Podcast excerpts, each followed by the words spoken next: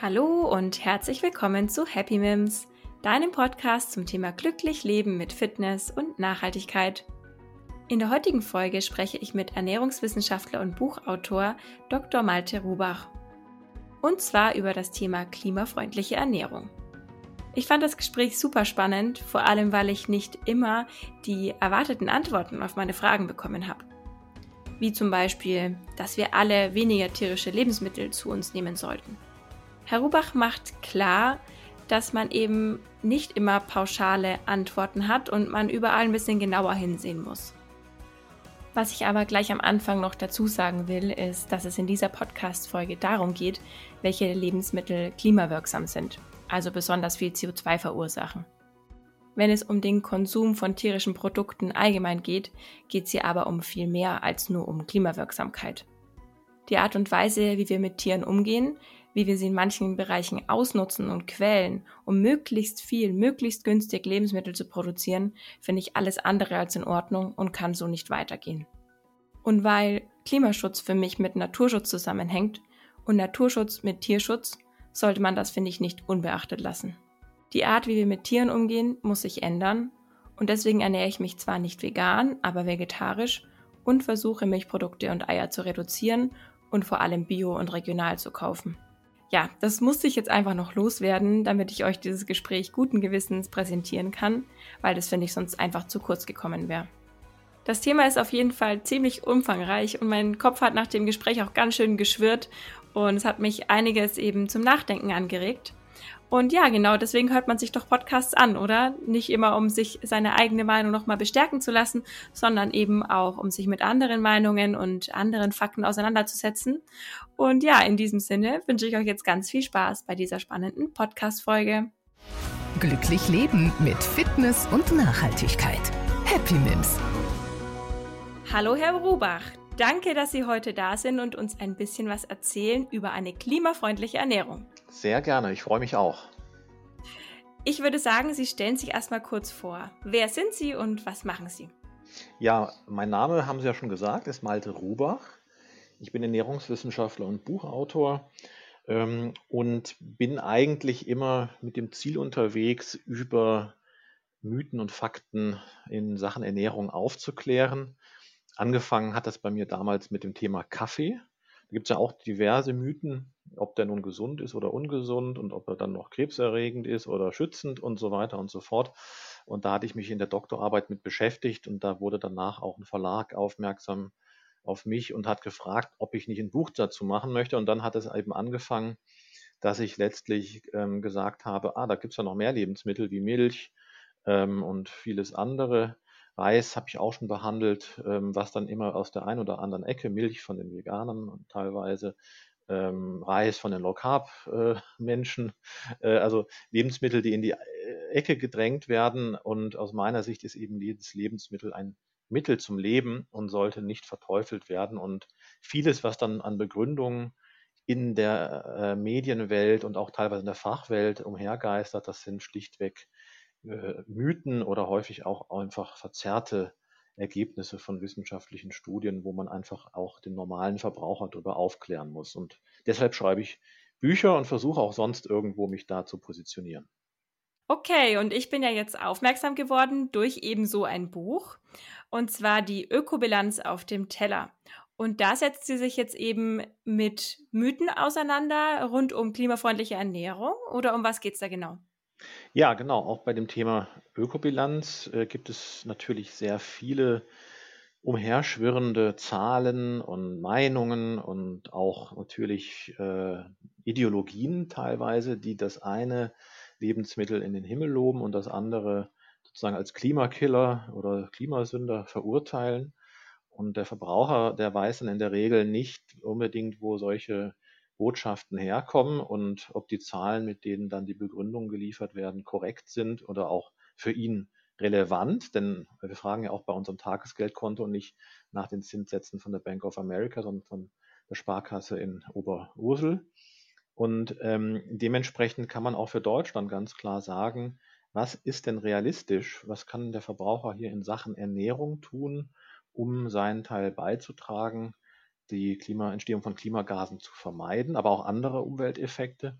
Und was kann er auch in seinem äh, Rahmen und seinen Möglichkeiten tun, um dann eben weltweit überhaupt wirksam zu sein? Und teilweise wird es ja hier so verkauft, als müssten wir jetzt einfach alle uns vegan ernähren und dann ist das Klimaproblem gelöst und dem ist einfach nicht so. Mhm. Genau, also Sie haben jetzt angesprochen, ähm, wirklich halt weltweit einen Unterschied machen. Und ja, wir befinden uns gerade mitten in einer Klimakrise. Hm, welche Rolle spielt denn da dann die Ernährung? Also an sich spielt es ja schon eine Rolle. Sie haben jetzt schon ein bisschen angedeutet, dass aber die Welt nicht gerettet wäre, wenn wir jetzt alle äh, zum Beispiel Veganer wären. Aber es spielt ja trotzdem eine bedeutende Rolle, oder?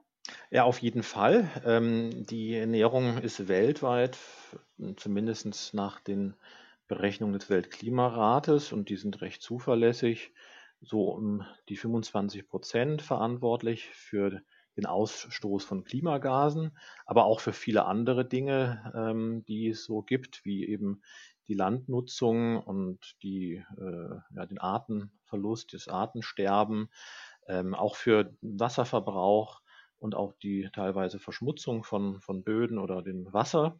Da ähm, tragen wir alle dazu bei durch unsere Ernährung. Und das ähm, ist eben nicht nur das Klima, das muss man eben auch immer in Relation setzen bei allen Lebensmitteln. Und zum anderen kann man natürlich auf deutsche, äh, deutscher Ebene bezogen ähnliche Zahlen auch liefern. Das wären dann zum Beispiel um die 19 Prozent die wir in Deutschland vom Teller bis zum Acker sozusagen oder umgekehrt vom Acker bis zum Teller ähm, zur Klimagasentwicklung beitragen. Und dann kommen wir aber schon zum Beispiel zum ersten Unterschied, wenn man über den Wasserverbrauch spricht, der geht ja auch in die Ökobilanz ein.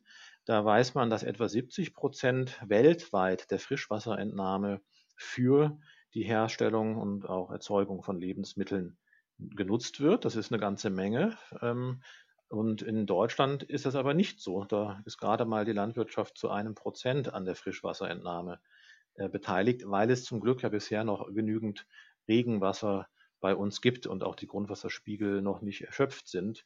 Das heißt jetzt nicht, dass wir ohne ähm, äh, uns Gedanken zu machen, immer weiter und immer mehr äh, und immer äh, nur zu äh, gerade essen, was uns, uns der Sinn nachsteht. Ähm, aber es ist weitaus weniger dramatisch. Aber in den ähm, Medien und auch in vielen Publikationen wird immer die 70-Prozent-Zahl genannt, die weltweit gilt. Und was soll der deutsche Verbraucher damit anfangen? Mhm, okay. Sie haben ja jetzt das Thema Ressourcen schon mal ein bisschen angesprochen, eben mit der Ressource Wasser. Aber wir haben ja noch ganz andere Ressourcen, die wir verbrauchen, die ja dann am Ende ähm, klimaschädlich sind. Also zum Beispiel dann, dass wir viel Energie brauchen, ähm, viel Land brauchen, gerade auch dann zum Beispiel für die Produktion für Fleisch. Ähm, was sind denn da die, die Ressourcen, die wir irgendwo einsparen müssten, um klimafreundlicher uns zu ernähren als Gesellschaft? Ja, das ist eigentlich relativ ähm, äh, schnell gesagt, wenn man sich daran orientiert, was letztes Jahr, beziehungsweise vorletztes Jahr war es jetzt schon 2019, ähm, die Lancet Eat Commission äh, veröffentlicht hat, ein Fachgremium, das äh, sich aus Experten zusammensetzt und eben herausgebracht hat, wie viel wir von was am Tag essen können, weltweit, jeder Mensch, bis auch dann 2050, wenn wir mal ein paar Milliarden noch mehr sind.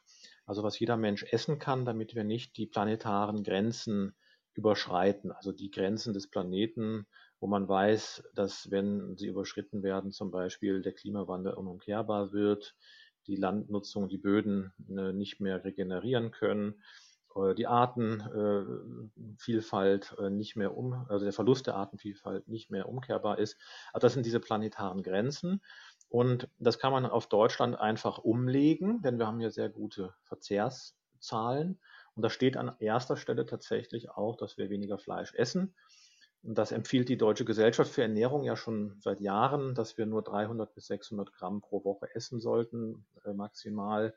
Das ist exakt das, was auch die Planetary Health Commission ähm, empfohlen hat, die Lancet Commission. Und wenn wir uns daran halten würden, hätten wir das mit dem Fleisch zumindest schon mal gelöst. Und Fleisch ist auch in Deutschland angesichts der Mengen, die wir essen, die Nummer eins, was die den Beitrag zur Klimagasentwicklung betrifft und zum Energieverbrauch. Das ist immer sehr eng verbunden, aber auch zur Landnutzung. Und ähm, dementsprechend kann man da schon ordentlich einsparen.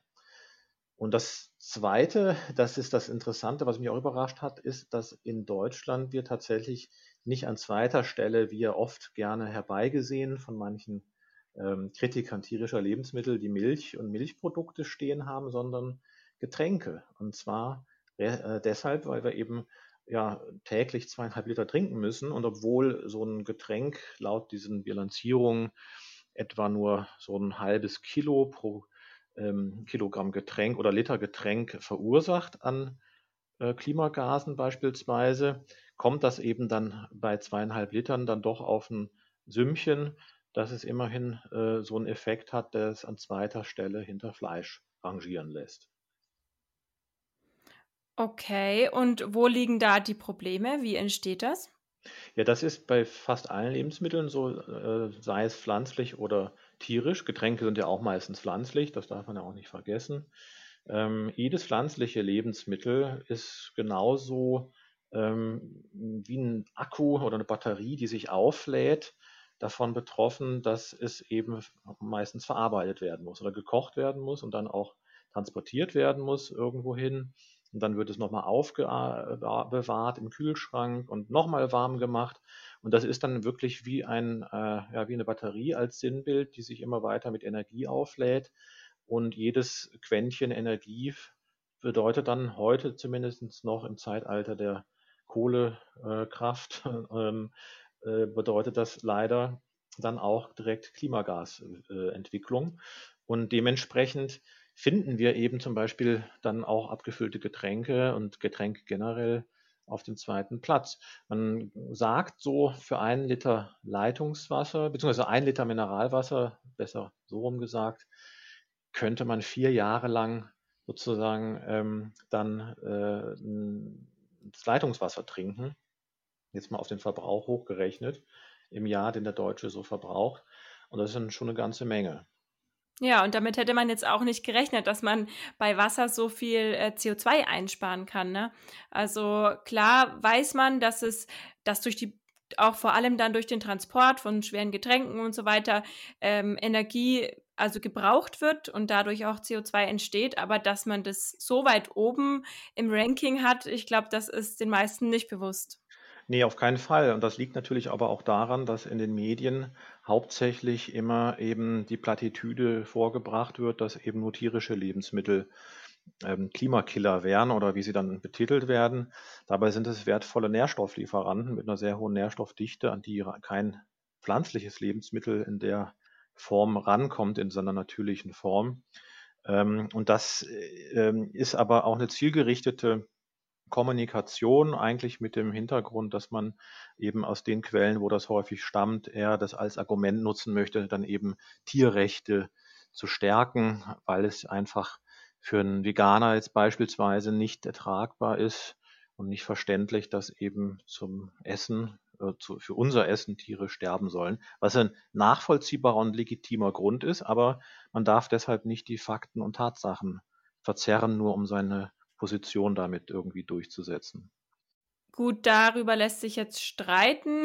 Ich glaube, da, also, da werden wir uns jetzt vielleicht auch nicht ganz einig. Ich bin zwar keine Veganerin, aber mhm. ich finde schon, oder beziehungsweise, da können Sie mich jetzt gerne auch mit Fakten korrigieren, wenn, wenn dem nicht so ist. Aber wenn man sich jetzt mal logisch überlegt, ähm, brauchen Tiere ja Lebensmittel, um um zum Beispiel dann Milch zu produzieren oder Käse zu produzieren.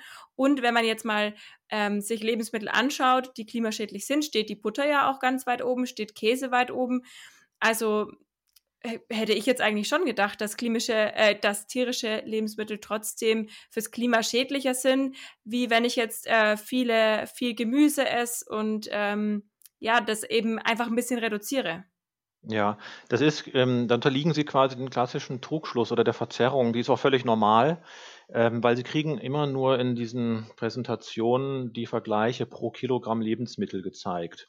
Und das ist das Gleiche wie eben mit den Getränken. Ein Getränk an sich hat einen geringen Fußabdruck, wie gesagt. Ähm, der ist deutlich geringer als von einem Milchprodukt, aber sie liegen auf Platz zwei, weil wir so viel davon essen. Und das Gleiche gilt zum Beispiel, wir haben gesagt, für Butter. Butter hat natürlich pro Kilogramm gesehen ähm, einen deutlich höheren äh, Klimafußabdruck als jetzt zum Beispiel ähm, vergleichbar auch schon Olivenöl. Man muss auch immer die gleichen Kategorien vergleichen. Ne? Das ist auch so eine Sache. Eine Kartoffel mit Butter zu vergleichen macht gar keinen Sinn. Das wird aber auch oft gemacht. Oder irgendein Gemüse mit Butter, sondern Butter ist ein Fett.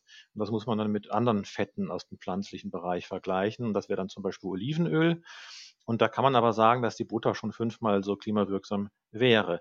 Jetzt ist der unter, äh, entscheidende Punkt aber, Sie essen nicht ein Kilo Butter am Tag nehme ich jedenfalls an. Und äh, wir wissen sehr gut aus der Nation. Außer man isst die ganze Zeit Kuchen. dann ja, dann wäre es ein Problem. Aber ich sage jetzt mal, ähm, der durchschnittliche Deutsche verzehrt als reines Fett Butter sozusagen am Tag 12 Gramm. Das wissen wir aus der, aus der nationalen Verzehrsstudie. Und das ist äh, exakt die Menge an tierischem Fett, äh, das wir sozusagen ähm, laut auch Planetary Health Diet aufnehmen dürfen täglich, ohne dass wir jetzt damit das Klima killen oder sonstige planetaren Grenzen. Abgesehen davon tut das auch nicht jeder Mensch. Ja, aber da war ja jetzt noch kein Käse und noch nichts dabei. Ist ja das auch zählt allerdings dann bei der Planetary Health Diet nicht in diese Kategorie tierischer Fette. Das ist wirklich reines Fett, sondern das wäre bereits enthalten in der Empfehlung von der Planetary Health Diet für Milch und Milchprodukte, wo die sagen, am Tag kann man zum Beispiel bis zu 500 Milliliter Milch trinken oder auch äquivalent dazu, weil zum Beispiel ein Kilo Käse benötigt etwa 10 Kilo Milch oder 10 Liter Milch in der Produktion, könnte ich auch 50 Gramm Käse essen. Und dann ist die Sache in Ordnung. Oder ich nehme halt so wie der durchschnittliche Deutsche laut Verzehrsstudie auch eben täglich nur trinkt. Das sind etwa 100 Milliliter Milch am Tag. Das macht überhaupt nichts. Wie gesagt, bis 500 wäre okay. Das macht aber eh niemand und dann kann ich immer noch 40 Gramm Käse essen, ohne diese planetaren Grenzen zu überschreiten. Und Sie müssen also diese Mengen äh, sehen, die ausschlaggebend sind. Und wie gesagt, dann auch noch die Verarbeitung der Produkte. Getreide kommt beispielsweise, wenn Sie das in meinem Buch nachsehen, bei der Klimawirkung auf Platz drei und äh, knapp vor Milch und Milchprodukten. Und dann kommen erst die Milch- und Milchprodukte. Äh, Produkte. Und bei der Landnutzung, da kommen die Milch- und Milchprodukte sogar erst auf Platz, äh, was haben wir denn hier? Eins, zwei, drei, vier, fünf, sechs, ja, nach äh, noch Obst und Kartoffeln. Einfach weil nicht jedes äh, Produkt, das tierisch äh, hergestellt wird, automatisch irgendwie das Land verbraucht, ähm, sondern es kommt immer darauf an, wie viel wird am Ende von den Lebensmitteln konsumiert. Und wenn wir jetzt alle vegan uns ernähren und dann müssen wir eben zum Ausgleich dafür, dass wir weniger Fleisch essen und weniger Milch und weniger Eier und weniger Fisch, müssen wir die Nährstoffe aus anderen Lebensmitteln holen. Das geht, das ist keine Frage. Aber wir müssen sie entsprechend mehr essen. Das heißt mehr Gemüse, mehr Obst, auch mehr Kartoffeln, mehr Getreide. Und dann gewinnen wir an diesen Punkten auch wieder an Klimawirksamkeit rein über die Mengensteigerung. Das ist ein mathematisches Verhältnis, das kann man leicht nachrechnen. Das wird Ihnen aber nie präsentiert, wenn Sie letztlich in Medien irgendwelche Vergleiche sehen. Äh, wie gesagt, eine Kartoffel, ein Kilo Kartoffel verbraucht ein halbes Kilo äh, oder verursacht ein halbes Kilo CO2 und äh, ein Kilo Butter 20 Kilo. Da sind sie dann ähm, getäuscht worden, sozusagen. Ja. Okay, und ähm, dann sagen Sie aber jetzt, was ich ja auch ganz, einen ganz guten Weg finde, dass man immer einen Ausgleich finden muss und eben die Lebensmittelvielfalt nutzen sollte, aber durchaus, also vor allem den Fleischkonsum und dann durchaus auch die äh, Milchprodukte jetzt nicht übertreiben sollte. Es sollte einfach ähm, ein guter Ausgleich herrschen zwischen all den Lebensmitteln, die uns Nährstoffe liefern. Absolut. Also eine ausgewogene Ernährung Ausgewogen ist eben auch immer so ein ähm, Kampfbegriff und äh, erstmal diffus. Was heißt ausgewogen? Man kann sich auf jede Art ausgewogen ernähren, ob es nun vegan, vegetarisch oder Mischkost ist. Ähm, es bedeutet schlichtweg, dass ich alle Lebensmittel, die mir, die mir zur Verfügung stehen, auch wenn ich eben tierische Lebensmittel ausgrenze oder Fleisch ausgrenze, dass ich dann aber die, die mir zur Verfügung stehen, aus meiner ethischen und auch gesundheitlichen und auch überhaupt wirtschaftlichen ähm, Rahmen, aus meinen wirtschaftlichen Rahmenbedingungen heraus, dass ich die alle möglichst ähm, hernehme und nicht dann noch äh, zusätzlich ausgrenze. Und da ist dann ein Mischköstler in der komfortabelsten Situation, weil er eben eigentlich dann auf alles zurückgreifen kann, wogegen er jetzt nicht allergisch ist oder irgendwie anders unverträglich reagiert. Und ähm, ein Vegetarier kann das auch noch sehr gut umsetzen, solange er auf Milch äh, und Milchprodukte zurückgreift oder auch mal Eier oder Fisch. Ein Veganer muss sich eben auch sehr gut auskennen Ähm, das tun Veganer meistens. Die sind äh, mit der Ernährung im Umgang nicht nur was die Ethik dann betrifft, sondern auch sonst viel bewusster als Mischköstler, gerade weil sie sich des Risikos eben auch bewusst sind. Und dagegen sind eben wieder Mischköstler, die einfach essen, was ihnen gerade schmeckt oder was sie wollen und ähm, haben dabei teilweise eine schlechtere Nährstoffversorgung als ein ähm, Veganer, der sich eben gut auskennt und gar nicht alle Lebensmittel ähm, sozusagen zur Verfügung hat. Und so muss man das also sehen. Nicht, da, da, das ist egal, welche Ernährungsweise. Man muss sich letztlich mit den Lebensmitteln auseinandersetzen und dann kommt man automatisch auch auf eine vernünftige Menge und ein vernünftiges Maß. Ja, alles klar. Das klingt auf jeden Fall äh, verständlich. das ist schon mal gut. Genau. Aber was wir jetzt noch komplett rausgelassen haben, ist das Thema äh, regional und saisonal ernähren was ja, denke ich, auch noch eine große Rolle spielt bei ähm, der Klimafreundlichkeit einer Ernährung. Ja, definitiv. Ähm, das habe ich ja auch mal einfach dargelegt, wie das in den unterschiedlichen Studien herauskommt, die auch gängigerweise in den Medien zitiert werden. Ich möchte mal ein Beispiel wieder nehmen, das, das Wasser. Da sehen wir eben äh, immer häufig diese Zahl von 15.000 Liter Wasser für ein Kilogramm Rindfleisch. Das ist korrekt, allerdings im weltweiten Durchschnitt. Die gleiche Publikation oder Studie, wo diese Zahl immer her aufgegriffen wird, die liefert aber auch die Zahlen für, glaube ich, fast über 100 Länder, wo das ebenfalls mal bilanziert wurde, unter anderem auch Deutschland. Nur scheinbar macht sich fast niemand die Mühe, da einfach mal nachzugucken und für eine deutsche Veröffentlichung zumindestens oder eine, die in Deutschland gelesen wird, zumindestens diese Zahl auch zu zeigen. Und dann würde man sehen, in Deutschland ist ein Kilogramm Rindfleisch zum Beispiel nur noch halb so hoch im Wasserverbrauch. Ja, ein bisschen mehr als 7000 oder fast, vielleicht fast 8000. Muss ich nochmal äh, nachschauen. Allerdings, äh, sagen wir mal, knapp die Hälfte oder gut die Hälfte. Und das ist natürlich schon eine ganz andere Hausnummer, wenn man dann auch noch weiß, dass 94 Prozent des Wassers für ein Kilogramm Rindfleisch grünes Wasser ist. Das ist das Wasser vom äh, Himmel, das vom Himmel fällt und am Ende nur noch eben ja fünf bis sechs Prozent übrig bleiben, die man als Frischwasser bezeichnet. Und ich habe es ja vorhin schon gesagt, in Deutschland haben wir derzeit kein Problem mit einem Frischwasser.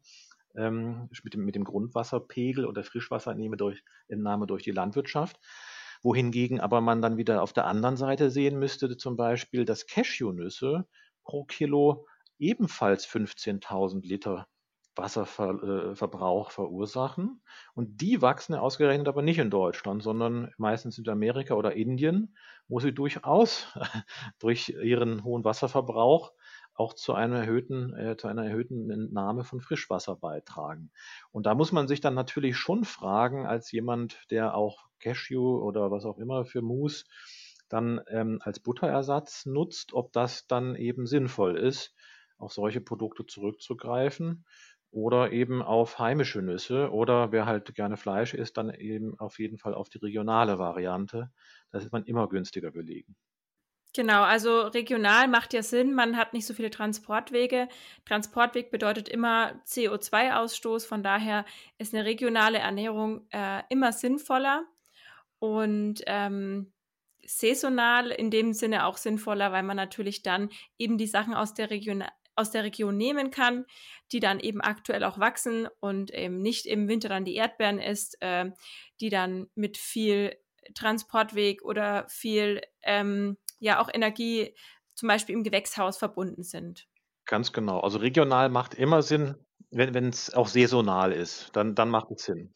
Genau, äh, mir ging es jetzt eben auch nochmal um das Thema Gewächshaus, ähm, weil ich irgendwo mal gehört habe, dass ein, ein Biogemüse, das vielleicht sogar aus Spanien kommt, manchmal dann tatsächlich sinnvoller sein kann als ein regionales äh, Gemüse aus dem Gewächshaus, das dann halt bei uns viel Energie braucht, weil es hier keine Sonne hat. Solche Vergleiche sind bestimmt immer spannend und kommen wahrscheinlich voll drauf an, oder kann man immer nicht so pauschal sagen? Ja, absolut. Also das ähm, kommt halt wieder auf die regionalen Gegebenheiten an. Gerade die Tomate, da gibt es schöne äh, Studien zu, ähm, wo sie dann auch wieder unterscheiden können, wenn das Gewächshaus eben in Deutschland steht und wird statt mit äh, ja, Heizöl, das ist das Schlimmste, irgendwie mit einem Solarpanel beheizt, was schwierig ist, aber scheinbar möglich, dann ist das natürlich wieder ganz anders. Und wenn es mit, mit Holzhackschnitzeln beheizt wird, dann ist es auch wieder was anderes. Also da können Sie auch je nach Gewächshaus schon auch im Winter eine ähm, Klimabilanz technisch ähm, ja zumindest äh, verträ einigermaßen verträgliche Tomate erzeugen, aber in der Regel eben nicht. Anders ist es dann eben wieder in Spanien. Da kann es durchaus sein, dass durch einfach die andere Witterung und die ganz äh, andere Anbaubedingungen auch eben eine nicht saisonal gewachsene Tomate nicht den gleichen Fußabdruck hat, als wäre sie hier in Deutschland im Gewächshaus produziert worden. Ähm, da muss man tatsächlich immer gucken, wo kommt es her. Ähm, aber mal, als Faustregel kann man schon sagen, bei allen tierischen Lebensmitteln, wenn es regional erzeugt ist, immer gut. Und bei pflanzlichen, wenn es regional und saisonal erzeugt ist, auch immer auf jeden Fall gut. Aber wenn es eben nur jetzt ähm, saisonal ist oder regional, dann kann man immer mal gucken, wo kommt es denn wirklich dann her. Ja, aber das fällt einem wahrscheinlich gar nicht so einfach, weil wenn ich im Supermarkt jetzt einfach äh, Tomaten sehe, da steht regional drauf, äh, dann freue ich mich, denke mir super regional, aber dann äh, gibt es ja selten in Bio und regional und selten steht dann oder nie steht dann auch noch drauf irgendwie CO2-neutral oder freundlich. Also da tut man sich als Verbraucher ja auch sehr schwer, die Infos überhaupt zu bekommen.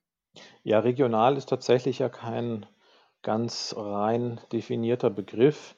Ähm, da hat, haben, haben viele Unternehmen und auch viele Anbieter ihre eigene Definition. Also Fakt ist, es muss, äh, sage ich mal, irgendwo aus Deutschland kommen, ja, wenn hier in Deutschland regional draufsteht. Aber ob es jetzt wirklich aus dem ähm, äh, direkten Umkreis kommt, vom Bauern um die Ecke und so weiter, das kann man damit nicht sicherstellen. Da müsste man wirklich dann eher im Hofladen einkaufen oder auf dem regionalen äh, Markt oder Bauernmarkt. Da kann man sicherlich schon sicherer sein. Es gibt aber auch äh, Qualitätssiegel. Ich kenne das aus Bayern oder auch ähm, aus ähm, NRW und anderen Bundesländern hier in Deutschland, wo dann zumindest, wenn das Siegel drauf ist, sicher ist, dass es aus Bayern kommt oder eben aus einem anderen Bundesland. Da kann man schon ein bisschen drauf achten, aber prinzipiell haben Sie natürlich recht, die Unterscheidung oder das, das, die Auswahl die kann man tatsächlich nur treffen, wenn man die Kette auch als Verbraucher ein bisschen zurückverfolgt oder bereit dazu ist, auch mal nachzufragen. Ja, also Hofladen, das finde ich ähm, sehr, sehr guten Ansatz. Ähm, da schaue ich auch immer drauf, dass ich möglichst viel aus der Region bekomme, wo ich wirklich irgendwie lesen kann, von dem und dem Hof kommt es. Ähm, genau, da gibt es bei uns auch ein schönes Konzept von der Hofladenbox, wo man sich die Sachen bestellen kann und dann an einer Abholstation aus vielen verschiedenen Hofläden ähm, eben in einer Box alles zusammen abholen kann. Und ich hoffe, dass es sowas einfach noch mehr geben wird in vielen Regionen, dass die Leute das auch ein bisschen bequemer wahrnehmen können und nicht in jeden Hofladen extra fahren müssen. Ja, genau. genau. Und ähm, jetzt habe ich gleich noch eine Frage. Und zwar, ähm, was gibt es denn sonst noch für Lebensmittel, die heimlich klimaschädlich sind, wie jetzt zum Beispiel das genannte Wasser aus der Flasche oder Getränke insgesamt? Ja, also ich spreche ja ungern von klimaschädlich, weil wie gesagt, es ist alles eine Frage der Dosis. Ähm, wenn ich jetzt auch beim Mineralwasser nicht jeden Tag eine Flasche trinke, sondern nur ein Glas, dann ist das äh, kaum der Rede wert. Ja. Und das Gleiche trifft auch auf andere, ähm, in Anführungsstrichen, eher klimawirksame äh, Lebensmittel zu, wie zum Beispiel Kaffee. Ähm, das ist auch ein, einfach ein, ein, Produkt, das durch seine Verarbeitung letztlich mit dem ganzen Rösten und Trocknen und so weiter eine gewisse Klimawirksamkeit erzeugt. Und da denke ich, da müsste auch jeder einfach sagen, der mit Hafermilch zum Beispiel jetzt meint, er rettet das Klima, weil er die in Kaffee tut, der sollte dann eben lieber Tee trinken. Und ähm, dann würde er dieses Ziel zumindest schneller erreichen. Aber auch hier ist es ja oft so, dass eben ähm, ja, Anbieter von Haferdrinks äh, damit werben, dass sie eben das Klima retten und schützen. Aber ich habe es ja vorhin gesagt, Getreide, Getreideprodukte stehen in Summe sogar auch vor Milch und Milchprodukten in Deutschland, was eben diese ähm, Klimawirksamkeit äh, betrifft. Und wer mehr Hafermilch trinkt, der trinkt eben dadurch auch oder trägt dadurch eben auch dann zur Stärkung der Klimawirksamkeit von Getreideprodukten und verarbeiteten Erzeugnissen bei in Summe. Und das muss man sich immer vor Augen halten. Es ist am Ende, egal welches Lebensmittel ich esse, es geht nicht ohne Klimawirksamkeit, außer bei Nüssen, die können ein bisschen was binden. Ähm, aber auch die werden ja manchmal noch geröstet oder mit Schoko überzogen, dann ist das auch wieder was anderes, denn Schokolade hat auch eine äh, sehr hohe Klimawirksamkeit durch die Verarbeitung. Ähm, das gleiche gilt übrigens auch für alle möglichen verarbeiteten Kartoffelprodukte. Die sind am Ende auf dem gleichen Level ähm, wie Milch und Milchprodukte, während sie eben auf der reinen, äh, sagen wir mal, Rohstufe, wo eine Kartoffel noch die Kartoffel ist, natürlich sehr, sehr gut abschneiden, aber danach werden die halt meistens auch irgendwie geschnitten, verarbeitet, geröstet, frittiert, äh, ja, gegart. Und dadurch steigen die dann im Vergleich zur Milch direkt noch fast auf die gleiche Stufe, während die Milch zu Beginn auf, bei der Erzeugung, bei der Landwirtschaft den Haupt, die Hauptklimawirksamkeit besitzt und die ganze Prozesskette dann nicht mehr so viel einträgt. Und da muss man dann schon sehen, dass man einfach ähm, mit der richtigen Dosis nach wie vor auch für sich das Gleichgewicht finden kann. Aber ähm, es gibt kein Lebensmittel, wo ich jetzt sagen würde, das muss man vom äh, Speiseplan streichen, weil es irgendwie so derart klimawirksam wäre. Okay, aber in Bezug auf die Hafermilch und die normale Milch, da muss ich jetzt mal kurz nachfragen, ähm, weil ich durchaus auch schon solche äh, Statements gelesen habe, dass äh, Hafermilch, auch wenn sie zum Beispiel nicht regional ist, immer noch äh, klimafreundlicher ist als eine normale Milch. Und da wollte ich jetzt einfach mal wissen, wo Sie dann quasi Ihre Zahlen und ähm, ja, Studien herbekommen und wie das sein kann, dass dann solche Mythen entstehen, wenn es denn ein Myth, ein Mythos ist. Ja, nee, das ist völlig korrekt, was Sie sagen. Die Hafer, äh, der Haferdrink, man darf ihn ja gar nicht Milch nennen, weil das Milch ist nur, die Milch ist nur das Produkt eines Säugetier, äh, einer Säugetierdrüse nach der lebensmittelrechtlichen Bezeichnung. Deshalb heißen sie eigentlich auch nur Haferdrinks. Ähm, die verursachen ja etwa, wenn man es vergleicht, in, in internationaler Publikation von zum Beispiel Pur Nemeczek von der University of Oxford, dann verursachen die etwa so ein Drittel dessen, was die Trinkmilch von der Kuh verursacht. Und das ist auch völlig richtig. Aber es kommt, wie gesagt, auf die Menge an. Und wir haben ja vorhin schon gesagt, an dritter Stelle nach Fleisch und dann Getränken stehen Getreideprodukte, Getreideerzeugnisse. Dazu zählt auch eine Hafermilch.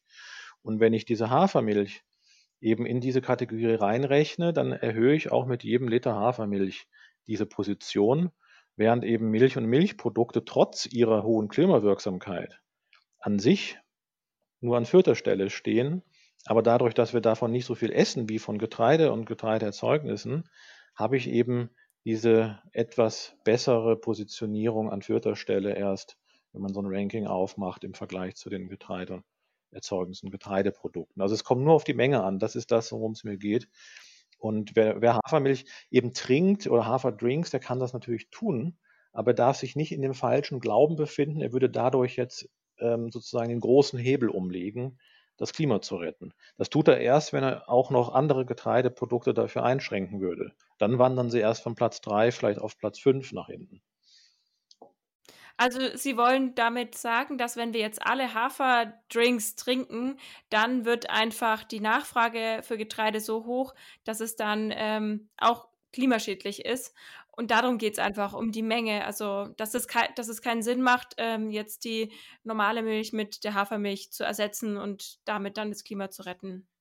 Also das, das kann Sinn machen. In, in, einem Gesamtkonzept äh, kann das für jemanden Sinn machen und kann es auch effektiv sein, aber es ist kein Automatismus. Ja? Darum geht es. Es kann jemand weiterhin Milch trinken, aber es ist vielleicht kein Kaffeetrinker.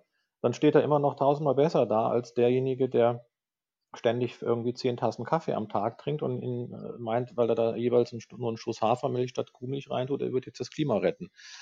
Das, darum geht es. Ja. Sie müssen die Menge betrachten und Hafermilch schneidet besser ab, pro Liter betrachtet, aber wenn Sie eben von der Hafermilch einen halben Liter am Tag trinken und von Kuhmilch nur ein Glas, dann haben Sie den gleichen Effekt.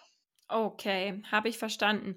Aber ehrlich gesagt, wenn, wenn man jetzt als ähm, Verbraucher sowas sich anhört oder sowas sich durchliest, dann führt es ja ganz oft zu Frustration. Ähm, alleine ich bin jetzt schon wieder verwirrt von den ganzen Aussagen und dann denkt man sich am Ende ja, was, was, wie mache ich es denn jetzt richtig? Was soll ich denn jetzt machen? ähm, das ist ja schwierig und oft hat man dann gar keine Lust mehr, irgendwas zu ändern und macht am Ende gar nichts.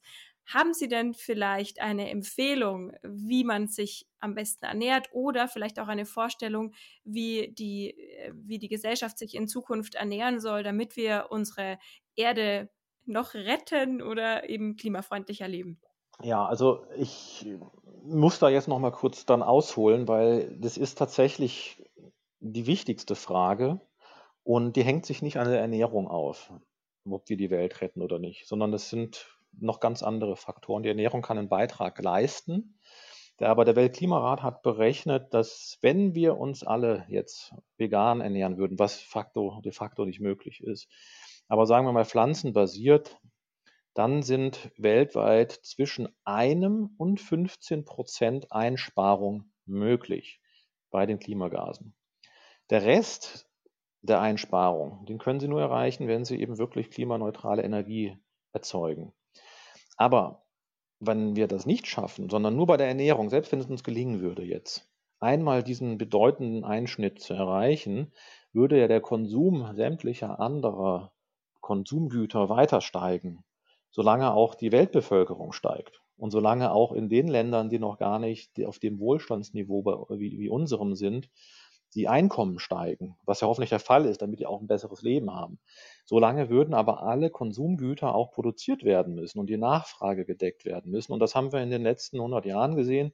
Wenn irgendwo ein Krieg oder eine Krise war, dann bricht das, äh, der Energieverbrauch und damit auch der Klimagas, die Klimagaswirkung erstmal ein, exakt, wenn man das so guckt, zwischen einem Prozent bei, bei zum Beispiel der Finanzkrise 2008 und bis zu 14 Prozent bei der Finanzkrise 1929. Bei Kriegen sind es immer mal so 6, 7 Prozent oder beim Zusammenbruch der Sowjetunion und solchen Sachen. Ähm, dann hat man immer gesehen, dass eben dieser Rückgang in den Klimagasemissionen stattgefunden hat, weil Nachfrage eingebrochen war oder die Märkte. Und danach geht es steil bergauf, solange die Weltbevölkerung ansteigt.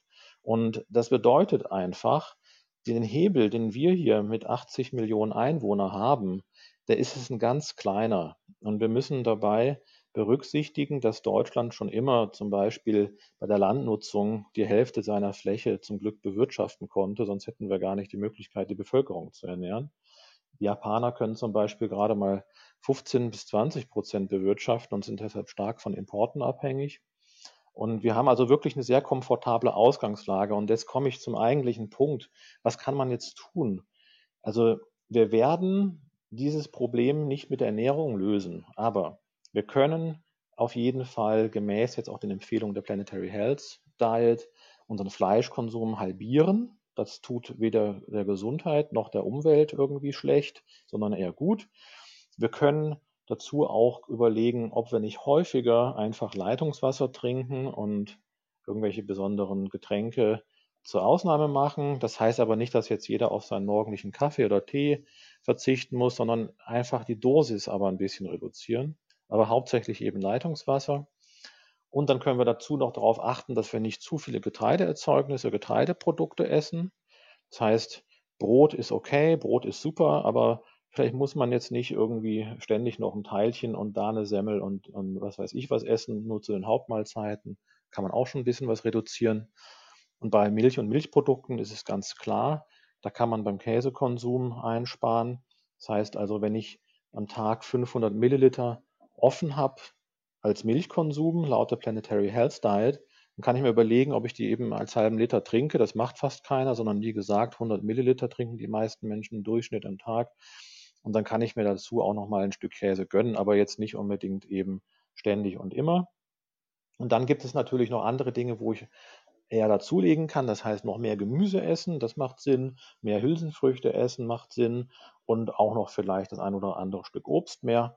Und ähm, bei den Kartoffeln möglichst eben selber zubereiten und kochen und nicht die fertig produzierten Produkte nehmen ähm, dann habe ich eigentlich fast aus meiner Sicht, wie ich das äh, durchkalkuliert habe, alles getan, was im Rahmen des Möglichen ist und auch des Nötigen, um meinen Beitrag zu leisten. Okay, alles klar. Da haben Sie jetzt schon mal einiges äh, gut zusammengefasst. Und ich denke, ähm, eine Sache, die Sie gesagt haben, ist vielleicht noch besonders wichtig zu sagen, dass man eben frisch, äh, frische Lebensmittel auch kocht, also selbst kocht und eben äh, möglichst verzichtet auf Sachen, die eine lange Kühlkette haben, also eingefrorene Lebensmittel, Fertigprodukte, die ähm, irgendwo zubereitet wurden und dann eben in, in äh, gekühlten Wägen irgendwo transportiert werden müssen, im Supermarkt rumliegen, bei uns Energie brauchen. Also frische Lebensmittel ist auch auf jeden Fall eine gute Devise, oder?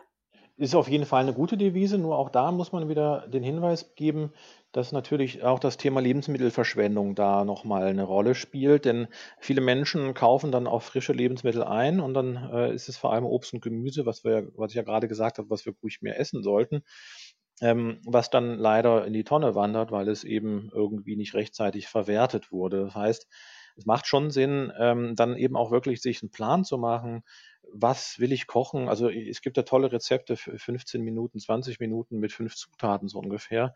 Da muss man nicht Profikoch sein, aber dass man halt sagt, was möchte ich kochen, was möchte ich wann essen und dann kaufe ich das gezielt ein und nur das und äh, verwerte es auch rechtzeitig. Und das andere ist, dass natürlich die Kühlung schon eine sehr wichtige Rolle spielt, egal fast bei welchem Lebensmittel, ähm, einfach um die, die, das Wachstum von Bakterien und Keimen auch zu unterbinden und generell auch zu konservieren. Es spricht zum Beispiel nichts dagegen, mal ein Tiefkühlprodukt zu kaufen, aber da gilt dann auch wieder, wie ich es in meinem Buch schreibe, je schneller Sie es dann wieder verbrauchen, desto besser, desto weniger lädt sich sozusagen dieses Lebensmittel wieder mit, mit äh, Energie auf und damit mit äh, auch Klimawirksamkeit. Und es macht auch nichts aus, oder es ist eine gute Methode, wenn man zum Beispiel Brot hat, das einzufrieren oder Reste einzufrieren, Speisereste, damit man sie am übernächsten oder ne Tag oder nächste Woche noch essen kann und sie nicht verkommen. Denn Lebensmittelverschwendung, das ähm, hat auch der Weltklimarat schön durchgerechnet, das sind doch auch immerhin so um die acht Prozent der weltweiten Klimagase, die dadurch entstehen. Ähm, das ist natürlich schon auch in der Ernährung drin, in diesen 25 Prozent, die ich ganz am Anfang gesagt habe. Deshalb schwankt auch diese 25 zwischen eigentlich 23 und 37 Prozent, weil da immer mal das eine oder andere dazu oder nicht dazu gerechnet wird. Aber Lebensmittelverluste und Verschwendung an sich machen weltweit 8 Prozent aus. Die werden wir nie auf Null reduzieren können. Aber halbieren ist ja das Ziel der Vereinten Nationen. Und das könnte tatsächlich dann nochmal einen kleinen Beitrag liefern. Definitiv sollte man einfach dafür sorgen, nichts wegzuschmeißen. Ja, ich denke, das ist auf jeden Fall ein gutes To-Do für jeden und machbar, wenn man sich einfach ein bisschen mehr damit auseinandersetzt, was habe ich im Kühlschrank, wann verbrauche ich das und dann eben nicht einfach das Wegschmeißen so als selbstverständlich nimmt, sondern einfach wirklich jedes Lebensmittel zu schätzen weiß und eben auch die Energie darin sieht, die da drin steckt. Genau, das ist ganz wichtig. Zum Abschluss, also erstmal, ähm, haben Sie noch irgendwas hinzuzufügen, was jetzt äh, noch gefehlt hat, was unbedingt noch gesagt werden muss? Ja, also ist eine wichtige Sache ist tatsächlich noch einfach ähm, diese Gesamtheit des Konsums nochmal zu betrachten. Ähm, ich mache das ja immer an verschiedenen Stellen des Buches, dass ich einfach exemplarisch zeige, das Glas Milch, das wir am Tag trinken in Deutschland durchschnittlich, das entspricht etwa sieben Minuten Online-Streaming, äh, ob es nun bei Netflix oder Amazon oder YouTube ist. Ähm, und ähm, andere Dinge, wie zum Beispiel, ein, ein, ja, so ein, wenn ich ein Hühnerbrustfilet äh, esse in Deutschland, dann ist der Wasserverbrauch eben in etwa so groß, als würde ich ähm, ja glaube ich, fünf Minuten duschen. Ähm, und das ist halt so eine Sache, wo ich mich einfach im Alltag immer wieder hinterfragen kann, muss ich jetzt unbedingt ähm, das, die Serie gucken online oder muss ich heute unbedingt duschen oder kann ich kürzer duschen als sonst oder was auch immer? Ähm, oder kann ich das Auto mal stehen lassen, wenn ich mir heute eben ein bestimmtes Lebensmittel auch gönne, das vielleicht einen höheren Fußabdruck hat. Aber ganz zu verzichten, das ist natürlich jedem selbst überlassen, aus welchen Gründen auch immer, aber ganz zu verzichten halte ich mal für einen äh, Demotivationsfaktor und dann lieber in kleinen Schritten vorwärts gehen und am Ende haben wir vielleicht mehr erreicht, als wenn es eben um so strenge dogmatische äh, Verzichtsempfehlungen geht. Ja, also ich denke, be bewusst leben ist da einfach äh, das, was zählt und dass sich auch jeder vielleicht seine Bereiche aussucht, in denen es ihm nicht so schwer fällt. Zum Beispiel, wenn man jetzt, also wie ich, mir, mir schmeckt kein Fleisch, das lasse ich automatisch weg ähm, und ich versuche möglichst viel mit dem Fahrrad zu fahren, äh, trinke keinen Kaffee, dafür, ähm, weiß ich nicht, mache ich dann halt vielleicht mehr Online-Streaming mit irgendwelchen Fitnesskursen oder ähm, ja, also viele andere Beispiele, was einem vielleicht nicht so leicht fällt. Also zum Beispiel fahre ich auch gerne im Sommer äh, in die Berge zum Wandern, was ja auch nicht unbedingt immer nachhaltig ist, wenn man ähm, nur um sich draußen zu bewegen irgendwo hinfährt. Aber man muss sich halt vielleicht die Bereiche aussuchen, in, in, in denen es ähm, einem leicht fällt und äh, dann auch nicht von sich erwarten, dass man alles perfekt macht, sondern eben möglichst das, was, was man kann. Vielleicht dazu noch eine witzige Anekdote. Ähm, der Dalai Lama, das zitiere ich ja auch in meinem Buch, der hat ähm, im Gespräch mit Franz Alt zu seinem Umweltgedicht äh, selber gesagt, ich äh, bin ja vom Glaubensbekenntnis eigentlich ja äh, auf, zum Fleischverzicht, wenn nicht sogar komplett auf Verzicht von tierischen Produkten ähm, verpflichtet, in Anführungsstrichen. Aber eben vor 30 Jahren etwa, da hat er sich selbst eben an dieses Glaubensbekenntnis auch gehalten und wurde dann irgendwann krank und dann haben ihm Ärzte empfohlen, jetzt äh, bitte doch zwei bis dreimal die Fla äh, Woche Fleisch zu essen. Und dann sind seine Symptome verschwunden. Wer weiß, woran es lag, er weiß es bis heute nicht. Wäre vielleicht auch anders verschwunden. Aber er hat seitdem quasi wieder angefangen, Fleisch zu essen, äh, zu essen trotz seines Glaubensbekenntnisses. Und er sagt dann eben, er empfiehlt trotzdem weiter den Menschen, kein Fleisch zu essen, äh, die halt dem Buddhismus folgen und den anderen eben auch nur bewusst. Ähm, aber er selbst kann eben das jetzt nicht anders für sich entscheiden und das, sein Leben ist eben auch äh, schützenswert äh, nach der Philosophie des Buddhismus und nicht nur natürlich das der, der, der Umwelt und der anderen Wesen. Und so kann man da wirklich mal für sich auch gucken, was ist in einem wichtig und ähm, es ist auch so, wenn ich jetzt vegan lebe und habe aber ein Haustier, äh, ein Hund hat nach den Berechnungen der letzten äh, aktuellsten Studien, die ich gesehen habe von der TU Berlin, äh, etwa einen Fußabdruck, einen klimawirksamen Fußabdruck von etwa einer Tonne. Das heißt, wenn ich jetzt vegan bin und einen Hund halte, einen etwas größeren, mittelgroßen, dann ähm, habe ich wieder das gleiche wie ein äh, Mischköstler ohne Hund. Ja. Äh, also ein Pferd, da hätte ich sogar noch das Dreifache raus. Also es, es ist am Ende ein komplettes Paket, was ich abhole.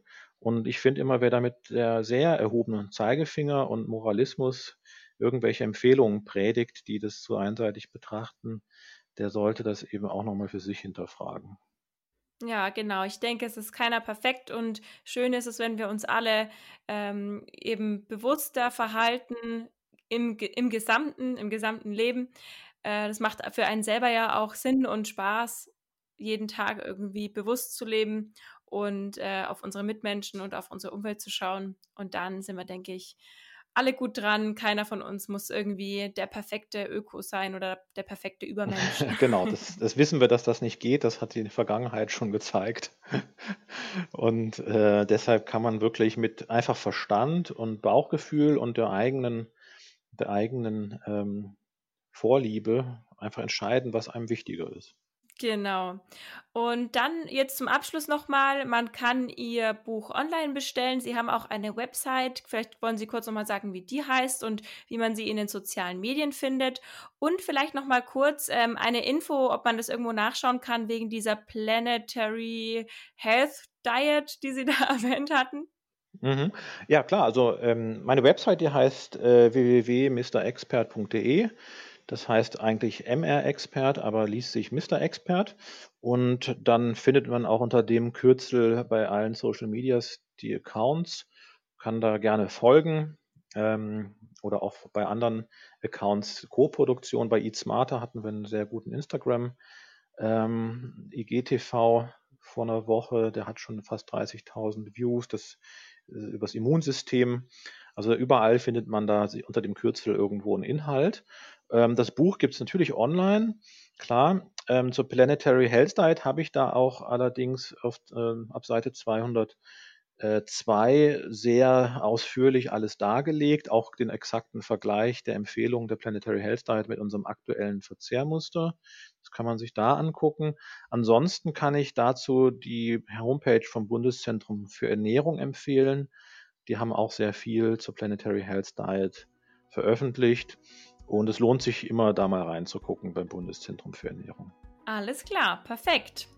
Dann sage ich vielen Dank für Ihre Zeit und für die vielen Tipps. Äh, Sie haben jetzt, glaube ich, einige von uns zum Denken angeregt und ein paar Mythen vielleicht aufgeklärt.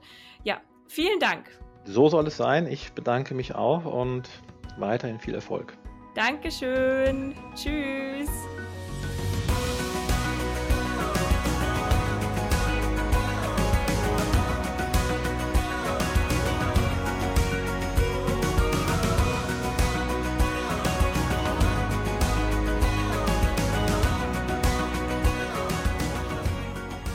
Alle Podcasts jetzt auf podyou.de, deine neue Podcast-Plattform. Podyou.